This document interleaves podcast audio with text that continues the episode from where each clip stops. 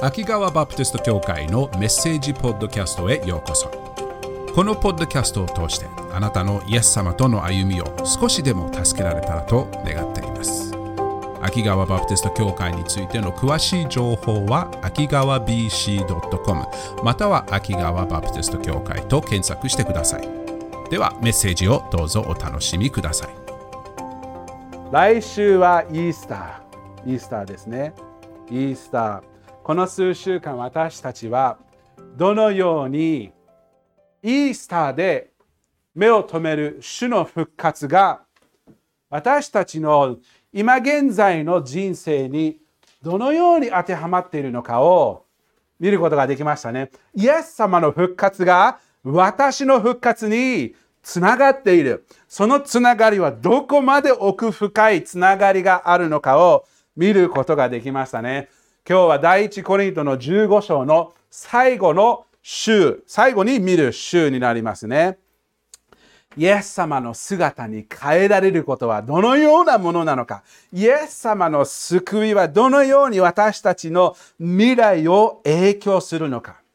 来週はイースターでイエス様の死、葬り、復活に集中したいと思います。今日はその死、葬り、復活が私たちにどのように当てはまるのかを見ていきたいと思いますね。この第一コリントの15章の最後を見る中で何個かのまだ大切な質問が残っているのです。ので今日もその、えーと、私たちの人生で当てはまる未来を当てはまる大切な質問を見ていきたいと思いますね。そのフォーカスは一瞬に変えられるという、えーと、内容で見たいと思います。一瞬に変えられる。私たちは第一コリント15章を読む中で、あるテーマが出てるのは見えますかね種がまかれることによって花が出る。花が出るのには種がまかれなければいけない。その種が死んでから新しいその本質をよりよく表す新しい体というものが出てくるということですよね。花が生まれるのには種は死ななければならない。という感じですよね。私が自分の庭で、えっ、ー、と、ぼーっと、まあ、ぼーっと、まあ、常結構ぼーっと立つ時ってよくあるかもしれないけど、それは別の話で、えっ、と、庭で立っている姿を近所のあの隣の方が見て、ああ、スティーブさん、何やってるのあ、ここでね、あの、リンゴの木を出るのを楽しみにしてるんです。あ、リンゴの木？あ、なんかリンゴの種とか巻いたんですかいや別に巻いてないですけれどなんかねここら辺にリンゴの木が出るのかなって感覚があってちょっと待ちの、ま、待ってるんです。へえ。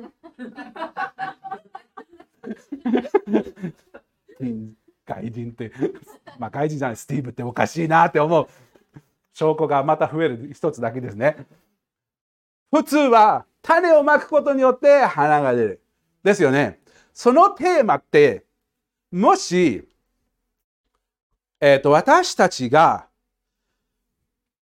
今までずっと見て第一コリントの15章の今の体が巻かれることによって新しい体が生まれる。その存在が現れる。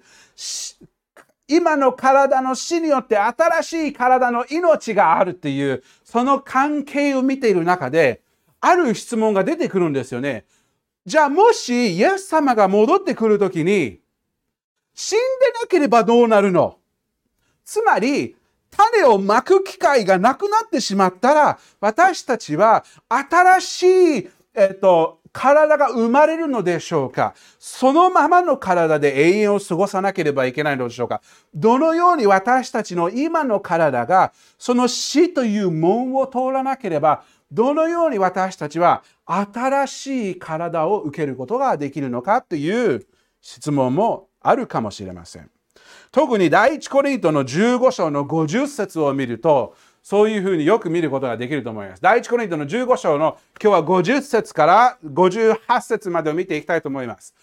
50節兄弟たち、私はこのことを言っておきます。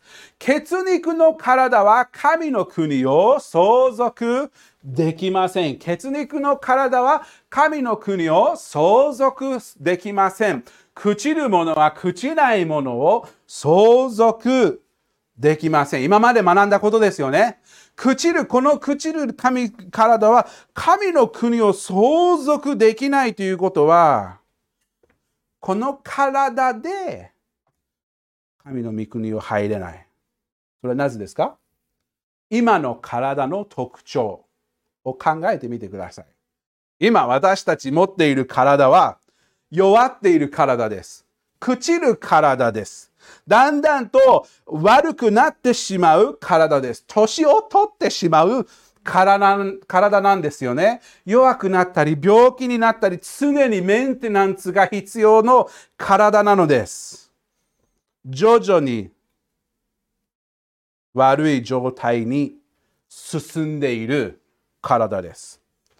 こういう体で永遠を過ごすのは最低な状況ではありませんか？この体で永遠に過ごすっていうのはもう、もう、もう100年、1000年ごとにもうこんな感じでもうくたくたでもう、これずっとやんなきゃいけないの？っていう気持ちになりますよね。これがパウロのメインのポイントなんです。この体、この血肉の体で神の国を相続することは絶対ないのです。飛行機に乗るのとすごく似てるんです。みんな飛行機乗ったことありますか？空港でセキュリティというのがあります。セキュリティというか、あの、あの最初にちゃんとパスポートを持っているか、飛行機のチケットを持って、いろんなスーツケースをチェックしたり、えーと、持っちゃいけないものを持っている確認するところを通りますよね。そその時に自分はちゃんとパスポートを持っていて、飛行機のチケットを持っていても、時には持ってき持ってっちゃいけないものを忘れて持ってっちゃう時ってありますよね。ああ、これ持ってくるんじゃなかった。ああ、これやばい。ああ、もうせっかくのものを置いてかなきゃいけない。もったいないっていう気持ち。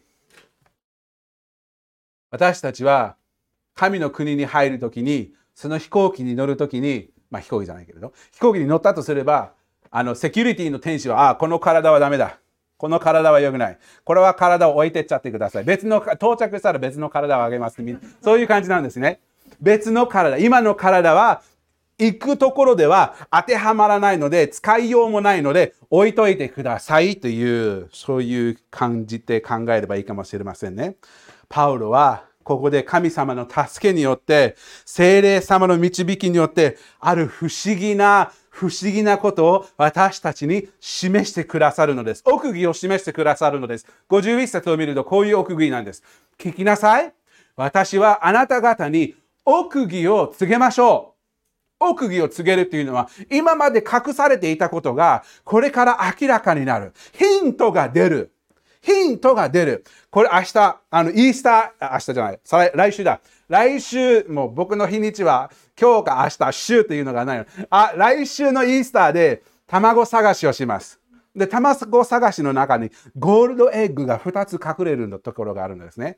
よく隠されているんです。なかなかそう簡単に見つかるようなあのあのプラスチックエッグじゃないんです。ので、何十個のお友達、子供たちがずっとこの卵を探しながらなかなか見つからない。で、途中でこの卵はですね、一つは木の下にあるかもしれないよとか、一つは、えっ、ー、と、あの、石の下にあるかもしれないよって、今まで隠せれ隠れていたヒントを少しあげると、どこに行けばいいかわかる。何を知ればいいかわかるということがありますよね。いや、神様はその似たようなことをしているのです。あなた方の奥義を告げましょう。ちょっと次の未来のヒントのために、ちょっとヒントをあげましょう。そういう感じです。パウロはどのようなヒントを出したかというと、えっ、ー、と、ヒントは私たちは皆眠るわけではありませんが、皆変えられます。みんなは眠るわけではないですが、みんなは変えられる。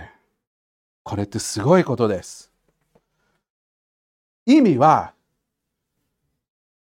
何人かは咲く花を経験しながら、種の死を経験しなくてもいいということなんです。つまり、種が生えてないところで突然リンゴの木が生えるところがあるかもしれないということです。そういう意味で、眠らなくても変えられる人もいるということなんです。これはすごいことです。どのようにこれが起こるのですか？私にはさっぱりわかりません。どのようにっていうのは、これはイエス様が、あの、ニコデモの、ああの、パリサイ人のニコデモによって、新しく生まれなければなりません。ニコデモはどのようにっていうことがわからない、その似たような感じかもしれません。どのように神様は死んだこの体をそうやって変えることができるのかはわからないけれど、やり方はわからなくても起こることは明らかである。すごいことです。もう一つ面白いのが、パウロの言葉遣い。私たちは皆眠るわけではありませんが、皆変えられます。パウロはここで私たちという言葉を使うんですよね。私たち、自分を含めてるんです。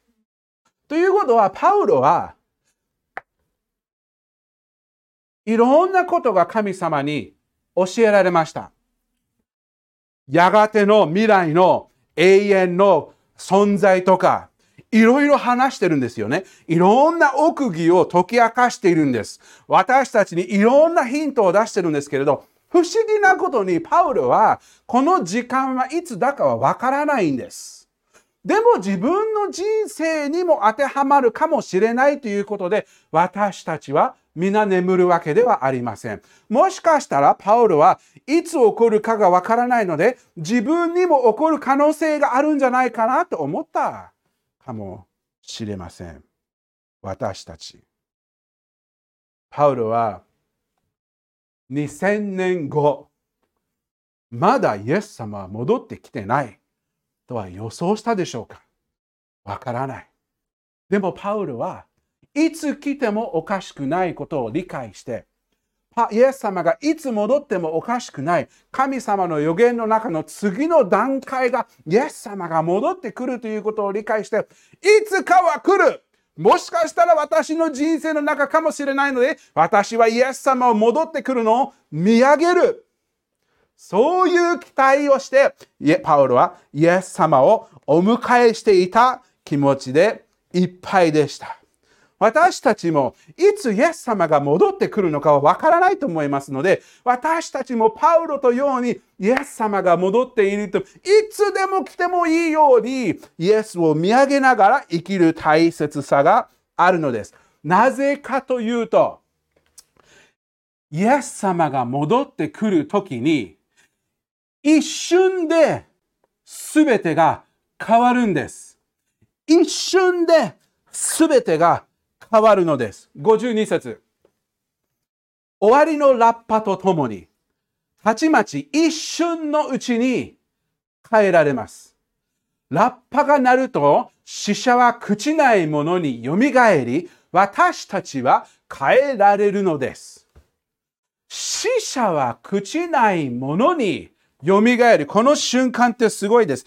一瞬に起こる。瞬く間に起こる。私がクラッピングをする前に、このこの音をする前に、ま、まぶたを叩く、その瞬間の間に、それ、それより早く私たちは変えられるということです。つまりこういうことです。イエス様が来たというのを見て、その瞬間、イエス様が来たことを見て、じゃあ自分の準備をしなきゃいけないという時間はないんです。その、あの、あの、あの、 rea react、反応する時間がない。反応する時間はないけれど、準備する時間はある。反応する時間はないかもしれない。イエス様が戻って、そのもうその時点でもう終わり終わりです。イエス様が戻ってきたっていうところでもう、もう、もう、もう変えられているということです。でも、すぐリアクション反応はできなくても、準備することは十分与えられている。その瞬間に何が起こるんでしょうか？死者は朽ちないものによみがえり、この変化は、死者は死者、死者どっち？死者はえっと、朽ちないものの状態で蘇るということですね。死者はもうその瞬間で蘇った瞬間で変えられているものとして蘇り、私たちは変えられるのです。どこかのその瞬間のどこかで私たちも変えられるんですね。あのもう一つの箇所、第テサロニケの4章の16節先週も見ましたけれど、今週もものすごく当てはまるんで、もう一回見たいと思います。すなわち、号令？号令と見つかりの頭の声と、神のラッパの響きとともに、主ご自身が天から下って来られます。そしてまずキリストにある死者がよみがえり、17節 Do I have something? それから生き残っている私たちが彼らと一緒に雲に包まれて引き上げられ空中で主と会うのです。こうして私たちはいつまでも主と共にいることになります。同じですよね。最初、死者の蘇って、蘇った体でイエス様に会って、その後私たちがその後をついていくんですね。でもその後についていく中で、そのどこかで私たちは変えられていくのです。一瞬に私たちは変えられる。そのために、その変化、50第1コリントの15章の52節 verse 52 if you have it 私たちは変えられる。死者は朽ちないものによみがえる。私たちは変えられるのです。この箇所って本当に昔の聖書時代の結婚式を思い出します。ユダヤの聖書時代の結婚式、ユダヤ人の文化の中の結婚式ってどんなものなのかというと、えっ、ー、と、婚約した時点であの花婿は、えーと、自分の両親の家に戻って、えー、夫婦が住む家を準備するんです。花婿はお父さんのお家のどこかで新しい住み場を作るんですね。土地が広ければ、そのど土地のどこかでお家を作る。土地が小さければ、自分のなんか住む部屋とかを作作るんですね。お父さんはずっとそれを見守っているんです。で、息あの花婿としては急ぎたいでしょうね。もう早く作って一緒に一緒に住みたいっていう気持ちがいっぱいだけれど、お父さんとしてはまだまだ頑張ってほしい。これはまだ足りない。あそこは足りない。いろいろ前に話したことがあるかもしれませんね。お父さんがちゃんと、えっ、ー、と、あの、立派な安定した住み場所を作ってから、お父さんが賛成した時点で、じゃあ花嫁を取りに行っていいよ。花婿がお父さんからその花嫁を迎えに行っていいということを聞いて、その日、友達を集めて花嫁を取りに行くんです。で、子供、あの、友達ももう大声で叫んですよね。は、花婿がいるよ花婿がいるよそしてラッパーを鳴ったりも、花婿の登場を祝いながら、あの、花嫁を取りに行くんです。そして花嫁を取りに行くと、その花嫁は、あの、彼女のお家に、いる中で、花婿の声を聞いたところで、結婚式の服装を着て、外に、あの、花婿のお家に、あの、あの、あの、みんなで行くんです。そして花婿のお家に行くと、結婚の儀式を行って、そして結婚の儀式、そのセレモニーを行ってから、その後には大パーティー、ごちそう、あの、あの、あの、イエス様が、えっ、ー、と、カナンのところで、あの、水をブドウ酒に変えた、あの、そのような壮大なパーティーを開いて、結婚式を祝う、そのような感じなんですよね。イエス様が戻ってくる瞬間、花婿が戻ってくる瞬間は、もう突然でいつかは誰もわからないんです。お父さんしかわからないんです。お父さんが OK、準備が出来上完成した OK を出した時点で、花婿が許可を得て、と花嫁を迎えに行くんです。それにすごくイエス様と教会、イエス様のキリスト、あの、あの、教会のことをイエス様の花嫁というふうによく言われる言葉があるんですけれど、そのような感じにすごく似てるんですね。今、イエス様は私たちの住まいを用意している。ヨハネの14章、こう書いてあります。イエス様がこう言いました。私の父の家に住むところがたくさんあります。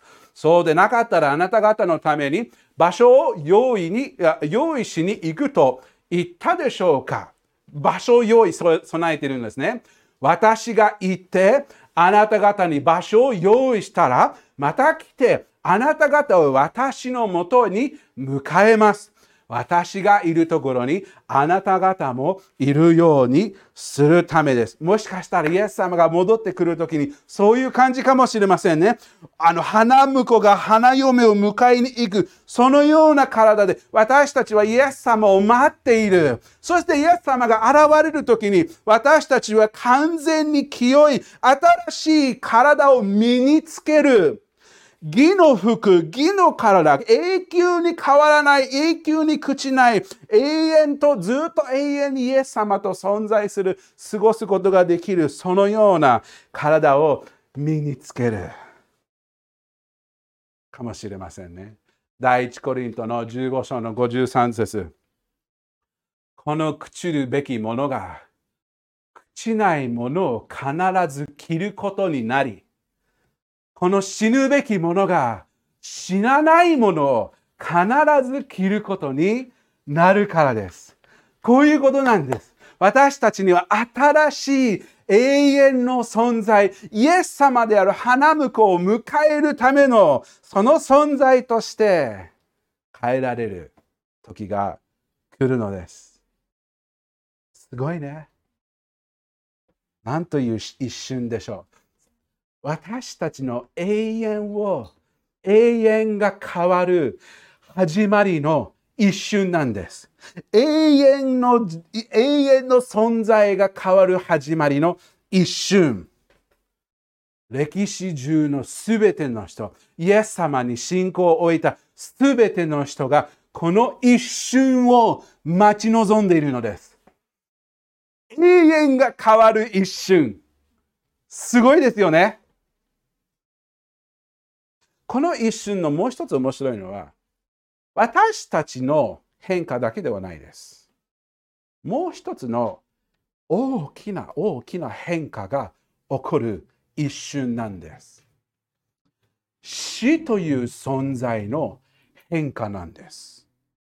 死にとっては、この一瞬が、その死の、えーと絶望を絶望が始まる一瞬と言ってもいいかもしれません。54節を見ましょうか。そして、この朽ちるべきものが朽ちないものを着て、この死ぬべきものが死なないものを着るとき、このように記された御言葉が実現します。死は勝利に飲み込まれた。死は勝利に飲み込まれた。ある日、神様は死というものを完全に飲み込むんです。死というものが死が死が負けるという意味だけじゃなくて弱なんか負けたって言うと次は絶対勝つぞっていうそういう意味じゃないんです。弱まるという意味ではなく、死という存在そのものが負けてしまう。でもどこまで負けるかというと、飲み込まれる、消えていく、存在が終わるということなんですよね。パウロがこのことを考えて、今までの愛する兄弟姉妹が次々と死んでしまったこと、自分の死も直前も来ていることを知って、もうパウロの気持ちはもう大喜びでも賛美しか出ないっていう、そういう気持ちがいっぱいで次の55、56、57いったと思います。死の勝利が飲み、あ、その前に、その箇所、イザヤの25章の8節見ましょう。これが、あの、どこに書いてあるのか。永久に死を飲み込まれる。永久に死を飲み込まれる。神である主はすべての顔から涙を拭い取り、全地の上からご自分の旅の地辱を取り除かれる。主がそう語れたのだ。永久に飲み込まれる。すごいことですよね。だからパウロはそんなにもう賛美の気持ちでいっぱいだったんです。55節、第一コリント15章55節。死よ、お前の勝利はどこにあるのか？死よ、お前の棘はどこにあるのか ?56 節死の棘は罪であり、罪の力は立法です。しかし、神に感謝します。神は私たちの主イエス・キリストによって私たちに勝利を与えてくださいました。パウロは罪、あの死に対してのなんか勝利の歌を歌ってるんですね。死よ、お前の棘はどこなのか？お前の棘は罪だけにしかつながってないんだよ。罪というもの。つまり私たちはそのえっと、死の、死の棘は罪にしか出て、ついてきてないのです。そしてその、あの死の力は立法にしか当てはまっていないのです。今現在私たちの今の状態では死は勝利者です。死は勝ってるんです。みんな今の状態では死に負けちゃうんです。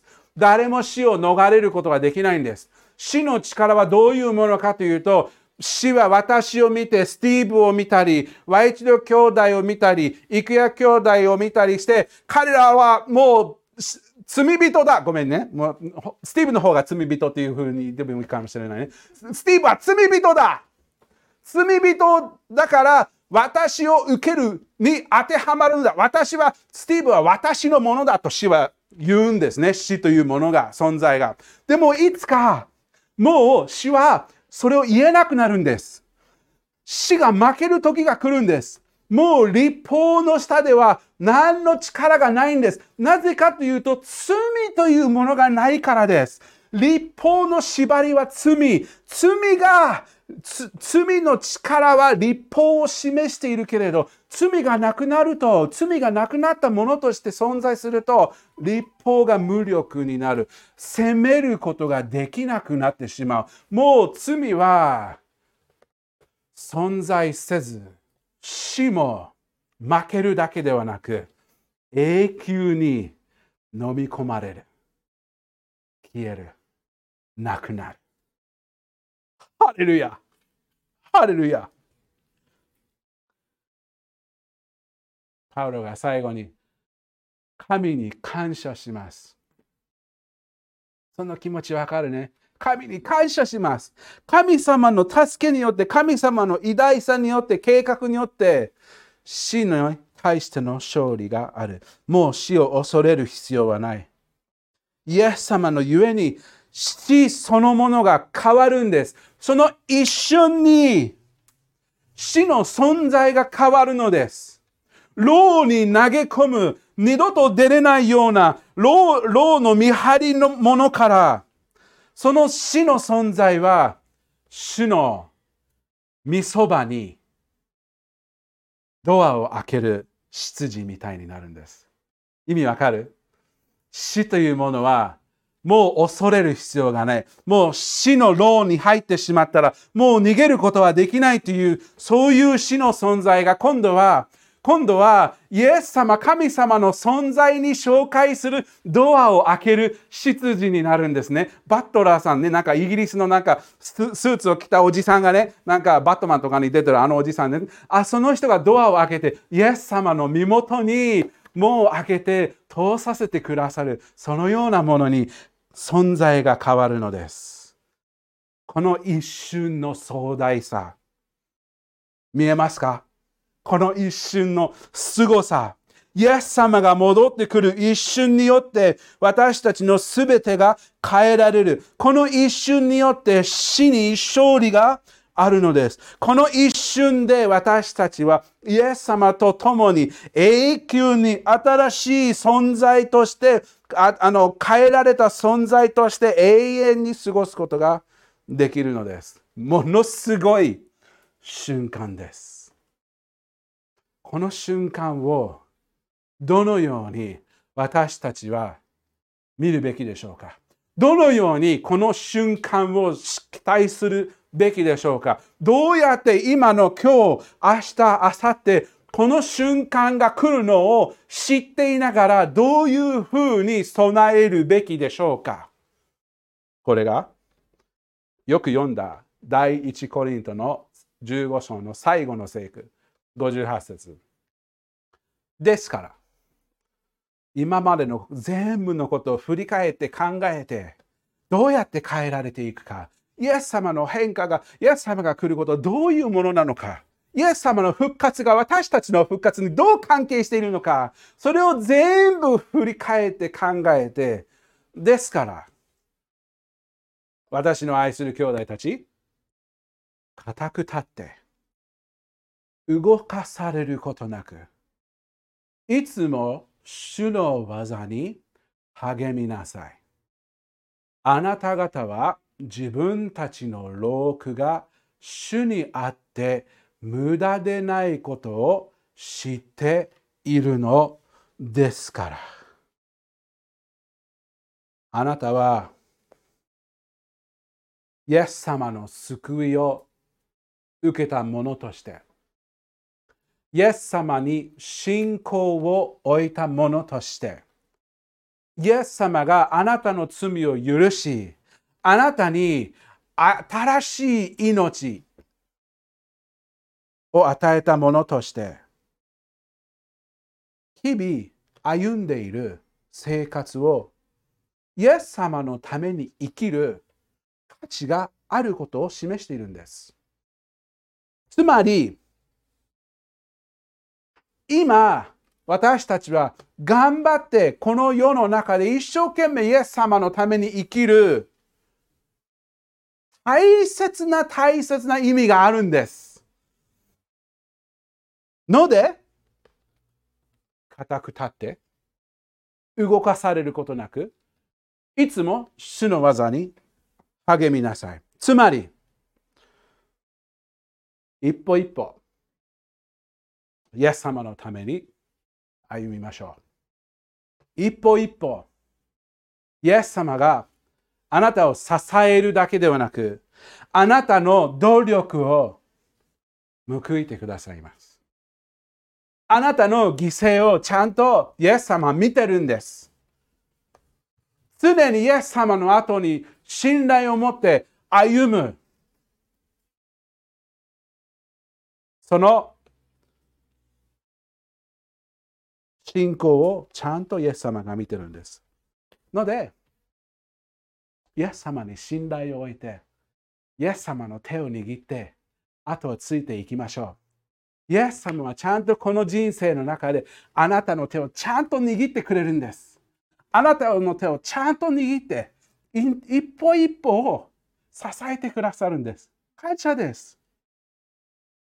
ので、イエス様の手を持って後についていきながら、もう片手を忘れないでください。イエス様の後に安定した固く立って動かされることないように後をついていきながらもう片手でいつも主の技に励むように頑張りましょう。つまりイエスを見上げる中で周りの人を見上げてもう一人の人をイエス様の後についていくように誰かいるのかな？もう一人の手を取って一緒にイエス様の手に導くことです。これが私たちのするべきことです。つまり私たちは永遠にこの瞬間を待っていながら日々その瞬間を待ち望んで、イエス様に目を留めて、イエス様の手入を掴んで、順あの順調に進前を進みながら、もう一つの手で他の人もイエス様が必要だということを理解して他の人に手を掴んで愛を示したり助け合ったり励ましたりすることによってその人もイエスに目を留めることができるように努力することです。それなんです。つまりこの人生にやってくるこの壮大な偉大な瞬間に目を留めながら日々の生活を安定した信仰を持って主に主の後についていく。そして周りに与えられた関係や友達や周りの人をイエス様に愛されているように彼らをも愛する変わらないんです。そのまま一歩一歩、イエス様の後についていくんです。そして手を出して周りの人たちにもイエス様の偉大さ、イエス様の素晴らしさを導くのです。これが私たちのこの瞬間を待ち望む中での行動、態度ではないでしょうか。なので、そのことを理解して、第一コリントの15章はこれで終わります。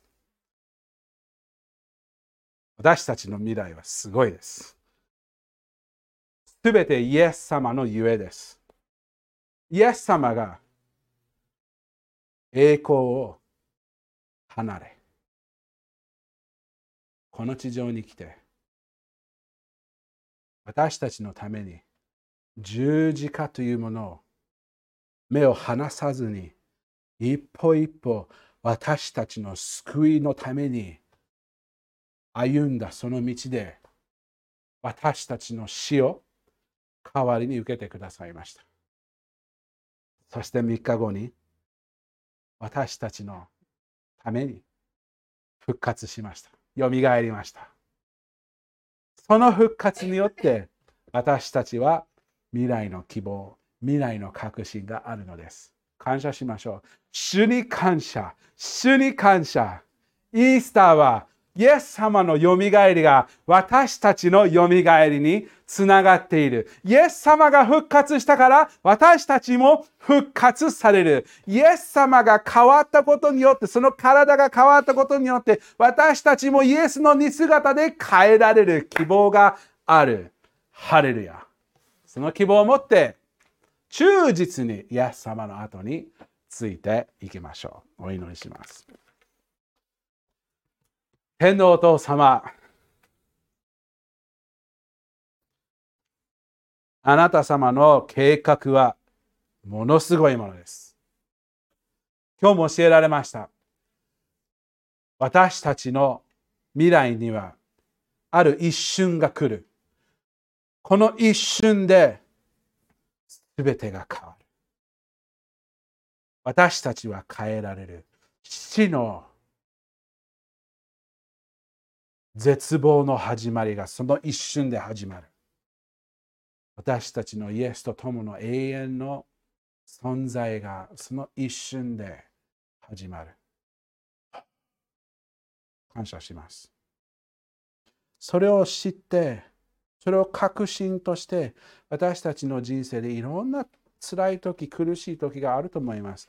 いろんな信仰の攻撃をされる状況にぶつかる時があるかもしれませんが私たちは忠実にあなた様に目を留めて花嫁が花婿がやってくるのを楽しみに期待している忠実にその準備をしていくそのように私たちも日々の生活の中であなた様が戻ってくる準備をするのを助けてください。目あなた様が来るのを目を離さないように助けてください。イエス様、私たちの救いといずれの永遠の存在を与えてくださって感謝します。あなた様の偉大な皆によってこれを祈ります。アーメン